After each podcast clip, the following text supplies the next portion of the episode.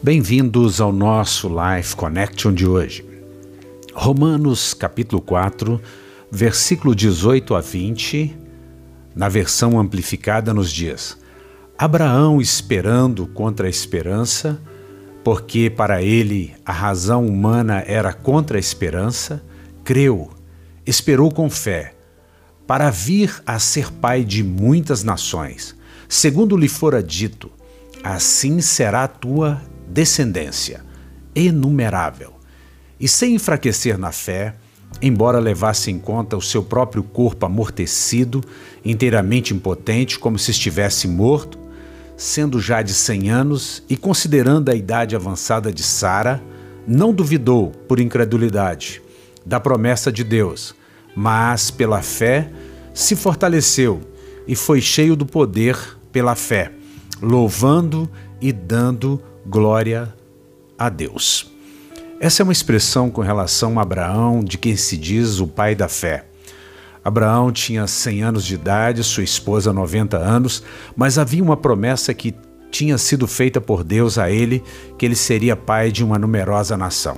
Quem conhece a história sabe que Sara tentou dar um jeitinho humano para resolver essa questão, oferecendo a ele a sua serva, serva Agar e ela concebeu um primeiro filho chamado Ismael, e nós então sabemos que essa não era de fato a vontade e o propósito de Deus para sua vida. Tanto é que mais adiante sua esposa, mesmo nessa idade, concebeu pela fé e lhe deu um herdeiro. E então nós vemos que a fé prevaleceu a despeito das circunstâncias. Como nós poderíamos aplicar isso aos nossos dias de hoje? Nós estamos vivendo em dias de incerteza e de insegurança. Como ter esperança quando a morte está campeando? Quando olhamos para Brasília e vemos que a morte está aqui do nosso lado, muitas vezes no nosso vizinho. Quando nós vemos que chegamos a um nível de contaminação e esse nível cresce. Mas o que, que nós podemos crer? Nós cremos que estamos fazendo tudo aquilo que é possível fazer do ponto de vista humana, do ponto de vista da medicina. Mas também cremos que o espiritual está do nosso lado. Cremos que agimos por fé. Cremos que a nossa fé não se conflita com a ciência e nem nos leva a arriscar a nossa vida, mas nós cremos que Deus não é contra a ciência, mas Deus não é a favor da morte, Ele é a favor da vida.